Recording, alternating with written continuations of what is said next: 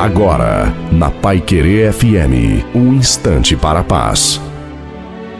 Alô, meus amigos, quem fala aqui é Reverendo Zi Ferreira com uma palavra de esperança seu coração. Nesta tarde, com Provérbios 24, o versículo primeiro que diz assim: Não tenhas inveja dos homens malignos, nem queiras estar com eles. O livro de Provérbios é o livro da sabedoria.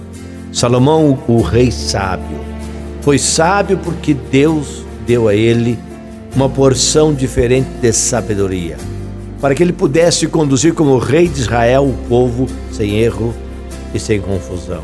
E nesse texto ele está dizendo para você e para mim o seguinte: não tenha inveja dos homens malignos, isso é, dos corruptos, dos covardes, das pessoas que são ruins, das pessoas que trazem sentimentos ruins no coração.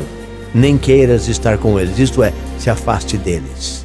Tenha uma tarde abençoada. Não se esqueça, Jesus ama muito você